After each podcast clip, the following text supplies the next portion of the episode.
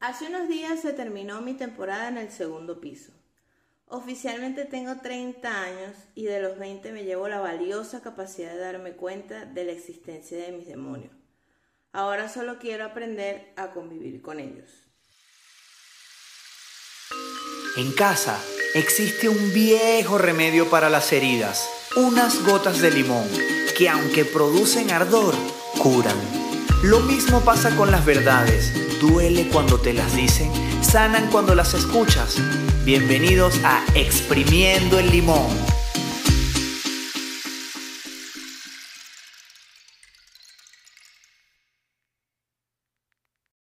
¿Cómo pasé de pelear a aceptar lo que no puedo cambiar? Trabajando mi responsabilidad afectiva.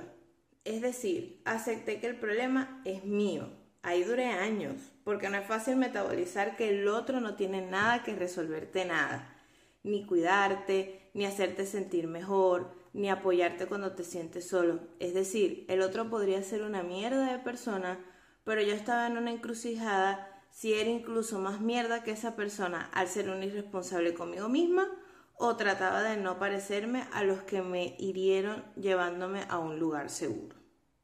Esto es como una escalera, a un lugar que no es el paraíso, pero se le parece, porque hay tranquilidad. Yo no he llegado aún, pero hay temporadas que puedo saborear esa paz y ya eso es ganancia. En mi recorrido esto es lo que me he encontrado. Esto lo estoy diseñando yo, ¿ok? O sea, desde mi experiencia, esto no sale en ningún libro, estas son cosas, esto es producto de mis reflexiones, la verdad. En el primer escalón estás tú versus la creencia de que la culpa la tiene el otro. En el segundo escalón estás tú versus la flojera emocional para hacerte cargo de tus heridas.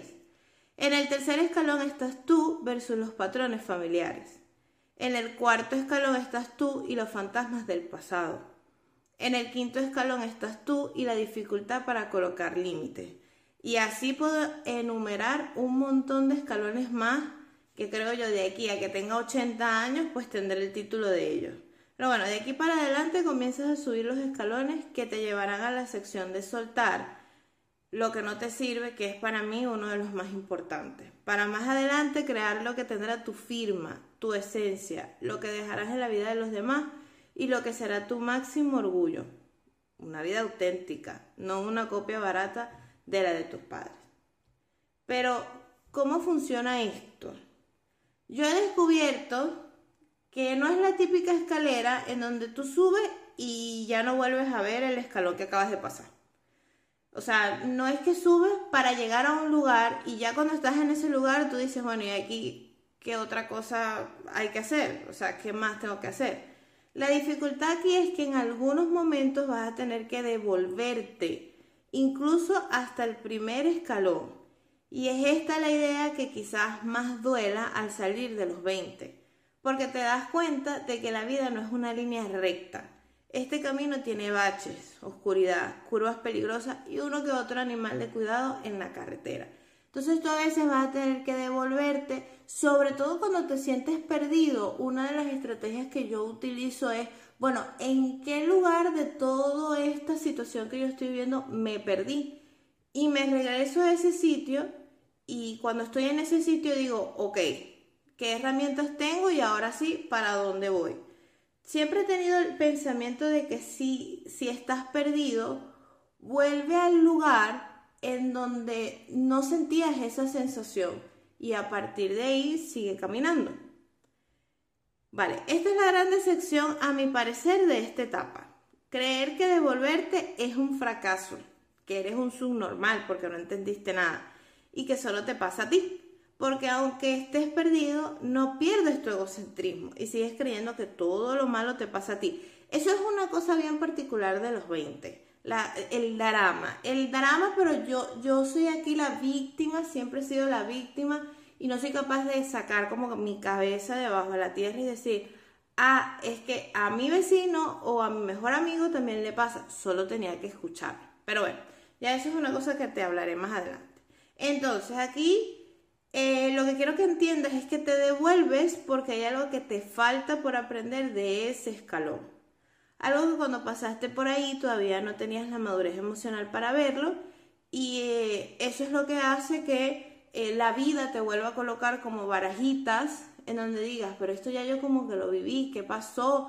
¿qué, me está ocurriendo? ¿Qué, por, qué, ¿Por qué la vida me vuelve a presentar eso? La vida es cruel conmigo. No, la vida no es cruel contigo, la vida es muy sabia contigo que si te vio que ya pudiste pasar un bache, te lo va a volver a colocar para que veas la otra cara de, de la situación. Yo me he devuelto millones de veces, sobre todo al de los patrones familiares, eso soy como fan, porque ahí la cosa va por partes. La primera temporada de los 20 fue con mamá y ya saliendo de los 20 estoy siendo solo papá, sobre todo ahora que tengo una relación de pareja. Estoy viendo el diablo venir, lo confieso, no por él, o sea, no por mi pareja, sino por mí. Me vuelvo a comportar como una niña, una niña muy cruel y mandona y también caprichosa. Y hoy, a mis 30, sé que la mejor demostración de amor es reconocer tus conflictos y hacer algo por ellos, para disfrutar sanamente de la compañía del otro. En eso es lo que estoy actualmente en terapia. Eh, realmente, sí es verdad que he tenido varios conflictos con mi pareja, pero no, nunca, o bueno, desde hace ya algunos años creo que he alimentado el hábito de que he abandonado la culpa es del otro, sino que el otro actúa y siempre trato como de prestar atención en qué es lo que me pasa a mí de lo que el otro está haciendo, o sea, qué es lo que a mí me revuelve, qué, qué, qué es esa cosa tan fea que se está despertando, o sea, esto por qué, está pasando, si, si también me he dado cuenta que con otras figuras masculinas en mi día a día pasa algo similar, no solamente con mi pareja, entonces eh, ya desde hace un tiempo creo que el hábito, bueno, uno de los hábitos más poderosos que me ha dejado los 20 y el tema de la terapia es que ya no veo al otro, veo que el otro está haciendo algo y siento eh, lo que esa acción repercute en mí, o sea, qué está pasando conmigo. Y a partir de ahí es que trabajo, no trabajo en cambiarlo, en que porque él es así, en que porque me dijo esto, porque me levantó la ceja, no, sino que lo que él está haciendo, qué pasa conmigo, que yo estoy sintiendo que no, no, no estoy tranquila. Entonces eso, eso lo he hecho con, con parejas, con amigos, con jefes, con compañeros de trabajo y de verdad que es para mí el hábito de los 20 más poderoso. Ahora, la pregunta, ¿qué he hecho en el pasado además de la terapia psicológica para aceptar lo que no puedo cambiar? Por aquello de que, bueno, a mí me cuesta terapia, entonces hay gente que siempre dice que tiene que ir. Yo siempre le dejo alternativas, como que, porque yo también fui una que decía, ay, bueno, yo sí voy a ir. Y se los confieso, si no hubiese estudiado para terapeutas tal, es que no lo hubiese hecho. Esa es mi verdad. O sea, yo no les voy a caer a mentira y por eso lo entiendo. Entonces, además de la terapia psicológica, ¿qué otros recursos tengo? Bueno, hay un hábito que para mí es súper importante también, además del que te acabo de nombrar, que es reconocer lo que sí puedo cambiar, lo que tengo y lo que recibo día a día de las cosas que reconozco que tengo. O sea, yo no, la generación de nosotros, y lo digo con propiedad porque la mayoría de mis pacientes tienen más, o menos mi rango de edad y casi siempre es lo mismo, sufren por lo que no tienen, por lo que les falta, por, por lo que no hicieron perfecto. Entonces, yo voy a empezar con mi cuerpo, con la fachada, que voy a empezar eh, a aplicarte estas estrategias con, con lo que sería eh, mi carátula, por así decirlo. Yo entendí que no me veo igual que hace 10 años. Esto no fue fácil, ¿ok? porque fue un trabajo interno en donde dije, pero bueno, mm, obviamente no me veo igual que hace 10 años, porque eso es lo que se espera, ¿sí? O sea, no, no tengo el mismo abdomen plano, eh, no tengo la cara, de repente ahora la tengo como más hinchadita porque, bueno, duermo menos y todo lo demás. O sea, hay varias cosas que que ya no me veo igual. O sea, cuando yo veo las fotos no me veo igual. Y hay algo que siempre comento, que me lo dijo mi mamá hace mucho tiempo, eh, porque mi mamá a veces suele ser una mujer bastante sabia eh, cuando quiere. Pero bueno, eso ya es, es, harina de otro costal, como decimos nosotros. Yo un día estaba viendo las fotos en casa de mi abuela de ella y ah, había como una línea del tiempo en fotos. Es decir, estaba mi mamá cuando estaba adolescente, estaba mi mamá cuando tenía 25 años, estaba mi mamá cuando estaba recién casada, estaba mi mamá cuando tuvo su primer hijo, estaba mi mamá cuando me tuvo a mí y su cuerpo fue cambiando. Y yo le dije, mamá, ¿no sientes nostalgia al verte en la foto? Y me dijo, no, ¿tú te imaginas yo tener 67 años con un cuerpo de 25? Yo me muero, eso sería rarísimo, Rosa, porque mi cuerpo es el mapa de todas las experiencias que yo he tenido. Y cuando yo me veo en el espejo desnuda, me acuerdo que me he casado, que he tenido hijos, que me han operado, que he perdido la retina de los izquierdos, o sea, que me han hecho un montón de cosas y me siento tranquila porque siento que he vivido. Eso para mí fue como que, de verdad, o sea, me quedé callada porque dije, la señora tiene razón, o sea, ¿sabes? Y, y, siempre le he preguntado, pero no te ha dado, no sé, ganas de operarte. Y me dice, no, pero ¿para qué? Si tú te operas y lo que haces es pausar el tiempo, el tiempo va a seguir haciendo lo suyo, que es envejecer que eso es la ley de la vida.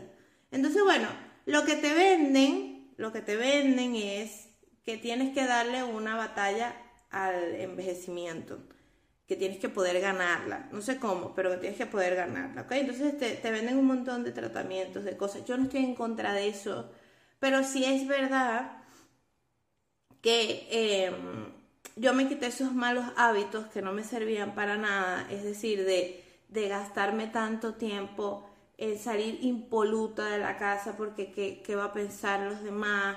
Eh, me hacía daño a mi propio cuerpo porque el cuerpo no está preparado para plancha en el pelo todos los días. O sea, e, era realmente un ritual de belleza de alguien que no era yo. Entonces, sobre todo cuando me comparaba con otras chicas era peor la cosa y, y la intensidad del ritual era altísima. Entonces dejé de comprar ropa incómoda solo para estar a la moda, dejé de gastar el tiempo en esto, pudiendo eh, compartir con mis seres queridos. Y dejé, este es el hábito más grande para mí, dejé todo aquello que para mí representaba una pérdida, es decir, pérdida de tiempo, pérdida de energía, pérdida de dinero, entonces, esto fue saliendo poco a poco de mi vida. Ojo, no digo que esto sea malo, yo admiro muchísimo a las chicas que siempre están súper arregladas y tal, pero digo que lo malo es depender de esto para ser feliz. Eso sí es un problema. Entonces, ese, ese es como el otro hábito que yo alimenté. O sea, es como que soltar todo lo que para mí representaba pérdida. Y cuando digo esto, no solamente me, me, me oriento al, a los vicios que tenía o que yo pensaba que las acciones hacían automático, como por ejemplo esta, sino que también discusiones, las mismas discusiones de siempre. Si ustedes se ponen a ver su vida desde afuera, pelean, si hay alguien constante en ustedes con el que tienen peleas recurrentes, pónganse a ver que siempre es las mismas peleas y nunca llegan a nada. Entonces, renuncié también a eso, a lo que no puedo cambiar. Entonces, yo no puedo cambiar mi vejez, por eso lo solté. Lo otro que hice también en mis 20 fue comencé a observar y hablar menos. Yo soy muy parlanchina, muchísimo. Pero ya una temporada de los 25 para acá. Prestaba atención a las personas que me rodeaban día tras día. Escuchaba los temas de conversación. Eh, trataba de, de observar, de no pasar rápido el timeline de Instagram, sino que veía lo que consumía y decía, ¿en qué momento yo hacía esto? O sea, ¿por qué seguí esta persona? ¿Qué es lo que estoy haciendo? O sea, que estoy, que, ¿sabes? Todos los días me estoy metiendo esto y esto de alguna u otra forma se está quedando en mi cerebro y va a jugar en mi contra algún día de esto, ¿sabes? Eh, chistes malos, eh, machismo, eh, memes en donde realmente son bastante crueles, ¿sabes? Ese tipo de cosas que dije yo, ¿para qué consumo esto? No tiene sentido. Entonces, me di cuenta en todo ese silencio que nadie hablaba de sí mismo, de lo que pasaba. Todo era superficial y banal. Y yo no quería ser parte de eso. Entonces, eh, decidí decir no a esa salida, a esa charla, a ese modo de ver el mundo. Y bueno, pasó lo que tenía que pasar. Me sentí sola, no tenía nadie a quien llamar porque yo misma había decidido alejarme de eso. Comencé a estar una temporada sola, realmente me lo puse como tarea. Escribí mucho mis pensamientos, lloré todo lo que la superficialidad no me dejaba y me permitía experimentar la soledad. Aprendí a cocinar porque ni sabía lo que me gustaba, o sea, yo comía por comer y tampoco sabía de qué era capaz de hacer. Exploré también mi sexualidad para sentir que el placer está en mis manos, no en las del otro. Me puse muchísimas veces delante del espejo desnuda. Después de hablar con mi mamá y que me diera como ese ideal, lo que hice fue maximizarla. Este es un ejercicio muy bueno. Me vi cada varices, cada estría, cada lunar, cada cicatriz, cada morado, porque bueno, como yo hago ejercicio también se me eh, suelo como hacerme daño algunas veces en, en la piel. Y comencé a recordar cuando fue la primera vez que noté que mis defectos, entre comillas, estaban ahí. Porque estoy segura que los había odiado desde el primer momento. O sea, mi primer acercamiento con ellos estoy completamente segura, aunque no recuerde, no fue agradable. Pero ellos eran los únicos que no me habían dejado, que es bastante paradójico. Ellos siempre estaban ahí, conmigo, en el silencio de mi soledad. Siempre he pensado que si cada uno de mis defectos pudiera hablar, dirían que no me soportan. Pero yo soy la única que puede hablar aquí, que tiene voz, y de verdad decidí eh, cambiar la dinámica y deje de menospreciarlo. Porque bueno, si ellos tampoco tienen voz, yo soy la única que tengo, no voy a, no voy a, utilizarla para joder, ¿ok? Para joderme. Tampoco los alabo, ¿ok? Pero soy más feliz desde que ya no me meto con ellos. También dejé de llamar a mi ex. ¿Te acuerdas que te dije de eh, soltar aquello que representa una pérdida. bueno, esto fue una de ellas. Porque yo sentía que cada vez que el mundo se me venía encima, eh, él era como ese puerto seguro, porque en algún momento de mi vida lo fue.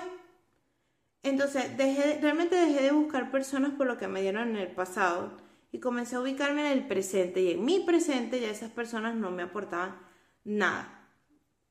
Entonces, el, hábito más grande, más, más profundo que todavía sigo y seguiré trabajando hasta el final es el tema del soltar. Bueno, en este punto, mientras más constante era en el proceso de mi nuevo yo, mejor me caía, o sea, mejor me parecía chévere, ¿okay? ya, ya no me parecía tan, tan amargada, ya no me parecía tan mala. Entonces, de, de verdad que, que, tenía una buena relación y tengo una buena relación conmigo hoy.